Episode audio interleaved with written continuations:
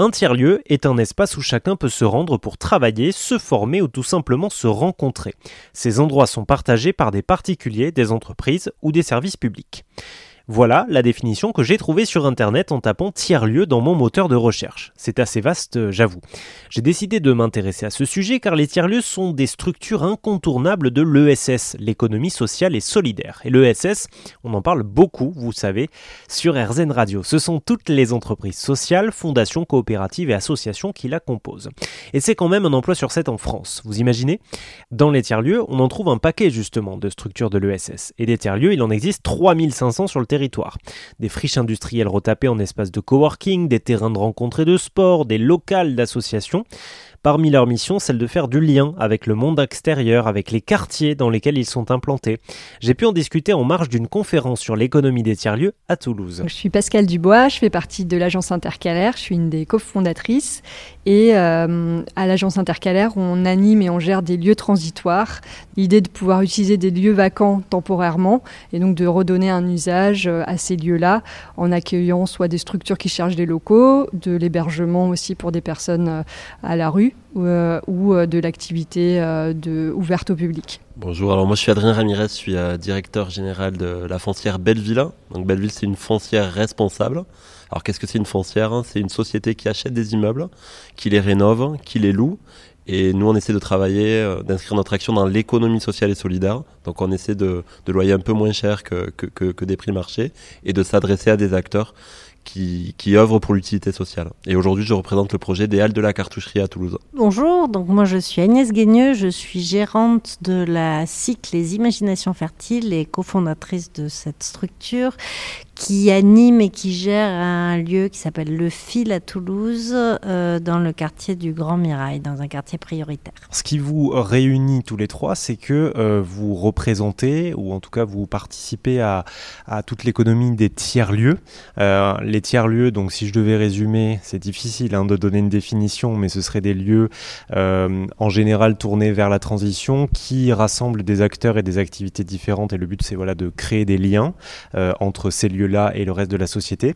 Au-delà de ça, votre, euh, votre socle commun à tous les trois, c'est que ces lieux sont ouverts sur les environnements, donc en l'occurrence les quartiers. Comment est-ce que vous faites pour chacun et chacune créer un lien entre votre lieu et tout ce qui se passe autour, les vrais gens qui habitent là. Alors nous, peut-être dire qu'on vient d'ouvrir, hein, on a ouvert en janvier 2023, et avant d'ouvrir, on a passé bah, plus de trois ans euh, avec une personne qui était dédiée à ça, à aller à la rencontre de, des structures du quartier, des habitants du quartier, à présenter le projet, à expliquer ce qu'on allait y faire, à expliquer l'impact que ça pouvait avoir euh, sur le quartier pour essayer de, bah, à la fois de rendre acceptable ce projet qui arrivait un peu plaqué euh, dans un quartier où il y a déjà une dynamique associative très très importante et très, et très positive et euh, trouver notre place en tant que complément, complémentaire en fait à tout ce qui se passait, apporter une brique euh, qui avait moins et puis surtout un enjeu fort de réimplanter des activités économiques et d'avoir un impact économique euh, sur le quartier.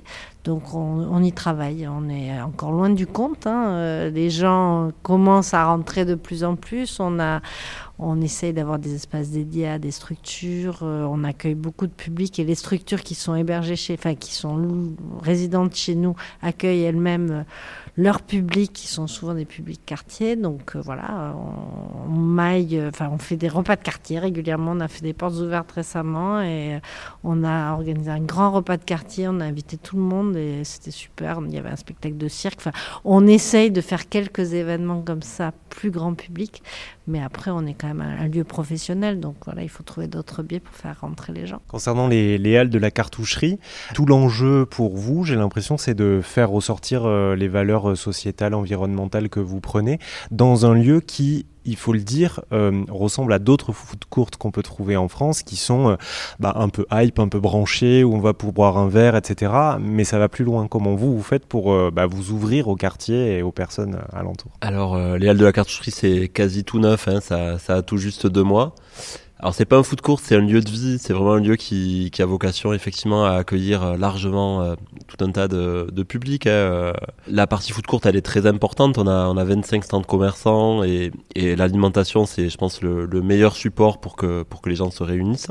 Donc on l'assume, on est, on est très fiers de, de cette partie-là.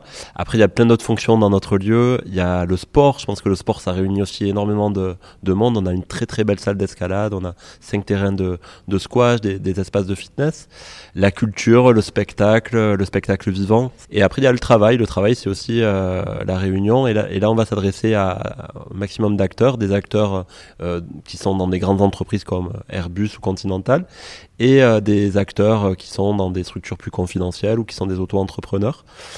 Voilà. Et sur la mixité, la mixité sociale, je pense que ça ne se décrète pas. Euh, donc c'est un combat de, de, tous les jours de, de, de l'avoir. Je ne sais pas si on l'a aujourd'hui. Par contre, on va aller un petit peu vers les gens, on va aller vers le quartier, on va essayer, euh, euh en ayant des personnes qui sont euh, dédiées à ça, ben, de faire venir des gens qui spontanément euh, n'ont pas l'habitude de, de venir dans ce type de lieu.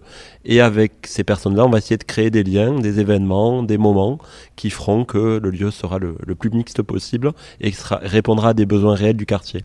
Je me tourne vers vous, euh, Pascal. Quand c'est sur des lieux transitoires, j'imagine ça doit être euh, un enjeu encore plus grand de d'attirer les gens des envies, euh, des, de, l'environnement, quoi, du quartier autour, sachant que vous n'êtes pas là pour très longtemps non plus. Nous, notre la manière la plus, disons, rapide et, de faire du lien avec le quartier, c'est d'accueillir des structures issues du quartier. Donc, quand on ouvre un lieu, là au collectif Aibal, il y en a 37 on fait un appel à candidature et euh, dans les critères euh, pour euh, pouvoir venir sur le lieu, ça fait partie soit d'être issu du quartier, soit de faire ou vouloir faire des choses avec le, quartier. Donc ça, c'est une des premières choses. Et après, on a des contextes qui sont un peu différents. Dans le quartier de la effectivement, c'est comme à Bellefontaine, là où, est, où sont les imaginations fertiles. C'est très dynamique. Il y a un centre social qui est très, très porteur. Donc c'est aussi trouver ça juste place et euh, ne pas remplacer des choses qui, existent. Je pense que ça, en fait, ça nous apprend beaucoup d'humilité aussi et euh, de euh, pas forcément, voilà, faire des choses où il y a déjà des acteurs. Dans d'autres quartiers où on se situe, pour le coup, il y a peu de choses et donc là, on va prendre ce rôle-là pour dynamiser, créer des lieux de rencontre et faire en sorte que des choses démarrent qui pourront rester une fois qu'on n'est plus là. Agnès, Adrien, Pascal, merci à tous les trois, toutes les trois si vous souhaitez en savoir plus, évidemment, c'est sur rzn.fr. Et puis cet entretien a été enregistré dans le cadre du mois de l'ESS, l'économie sociale et solidaire. C'était au hall de la cartoucherie à Toulouse. Merci.